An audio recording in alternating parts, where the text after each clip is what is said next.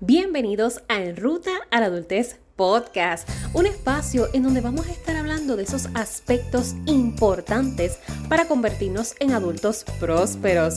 Mi nombre es Lainey y voy a educarte e inspirarte para que alcances tu propio éxito y desarrolles tu mejor versión planificando mi 2023 con Lainey. Esta miniserie, estos próximos episodios van a estar focalizados en ayudarte, en darte quizás cierta guía para que comiences a estructurar ese 2023. Y por eso es que ya entramos en calor, ya tenemos nueva intro con música más de la temporada, nueva imagen de portada venimos ya, ya estamos entrando en calor, como que esta semana comienza la celebración de Acción de Gracias, si lo celebras, también la celebración del Black Friday, el Viernes Negro, y de ahí para adelante comenzó oficialmente la Navidad, las festividades, el gozo, la comida, ay Dios mío, los regalos, en fin. Yo quiero regalarte en esta próxima serie de episodios información, que te pueda asistir en ese proceso de identificar cómo crear el mejor 2023 para tu vida. Porque mucha gente habla de resoluciones, mucha gente habla de organizarse, pero es que si fuera algo tan sencillo como se dice, no existiera el struggle común de todos con relación al tema. Eso quiere decir que necesita ser reforzado constantemente con diversas dinámicas y alternativas que se ajusten a las necesidades individuales.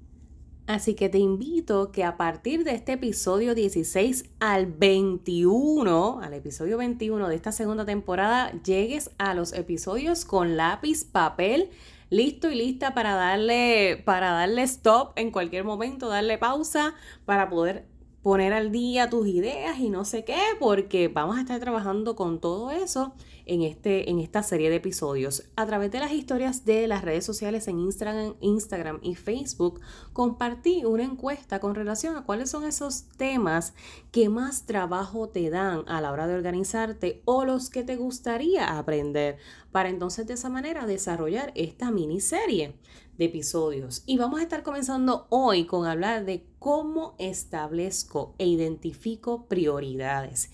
Y quizás muchos de los que me escuchen entenderán que esto es algo tan sencillo como decir, pues esto es prioridad y se acabó. Para mí, esto son prioridades como para otros a lo mejor consideran prioridades cosas que son importantes. Y aquí yo te voy a hablar de la diferencia de una cosa y la otra, porque lo que es importante no necesariamente es una prioridad y lo que es prioridad no necesariamente es importante. Y esa es tu asignación número uno. En un papel vas a escribir, bueno, lo vas a dividir en cuatro partes y vas a escribir en una parte importante, en otro cuadrante urgente, en otro cuadrante prioridad y en otro cuadrante lo que no es ni importante ni urgente. Tienes cuatro. Prioridad, importante, urgente y lo que no es ni importante ni urgente. ¿Qué te va a ayudar y cómo te va a asistir este, este tipo de ejercicio? A que tú puedas tenerlo mejor a nivel visual. Nosotros somos personas, somos seres que aprendemos a través de los sentidos. Para eso nos fueron dados. Y muchos, aunque pensamos que quizás nuestro canal de aprendizaje principal es a través del oído, aprendemos mucho escuchando sin tener que ver, cuando tú combinas el ejercicio de escuchar con ver, con escribir. Esa destreza de la escritura es tan importante porque a través de la, de la, escritura refuerzas un estímulo. Por eso es que cuando les digo saquen lápiz y papel, no se los digo porque, ay, vamos a hacer una clase en el salón, un, dos, tres. No, se los digo porque hay un propósito en, en la ejecución de un todo para que nuestro cerebro pueda ir internalizando la información, pero sobre todas las cosas para que nosotros podamos tener visualmente más explícito nuestras ideas y nuestros pensamientos, porque si se quedan en la cabeza, no existen.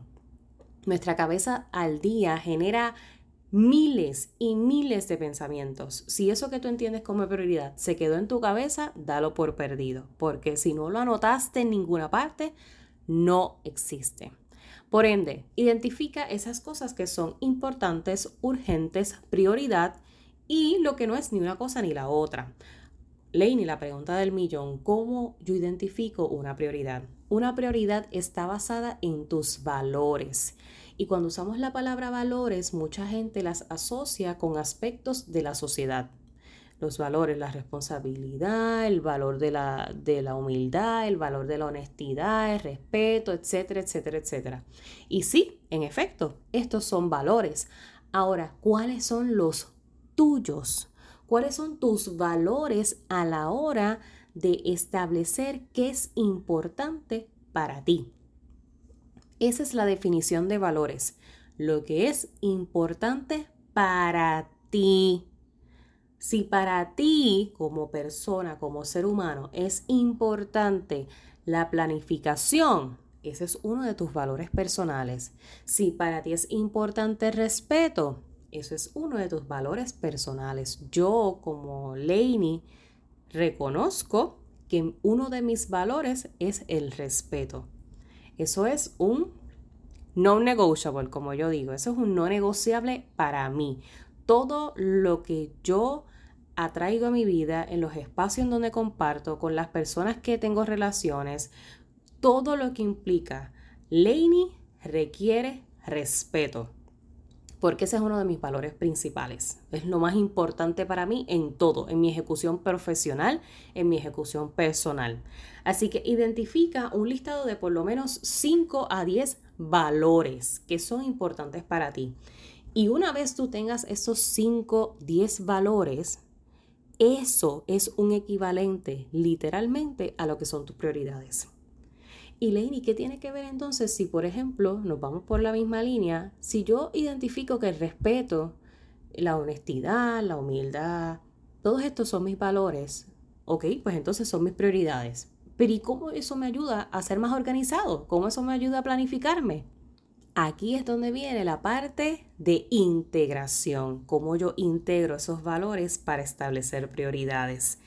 Y tan sencillo como decir, si mi valor principal es el respeto, eso quiere decir que a la hora de yo planificarme y establecer prioridades en mi vida con mis tareas, todo tiene que tornar con respeto porque eso es una prioridad.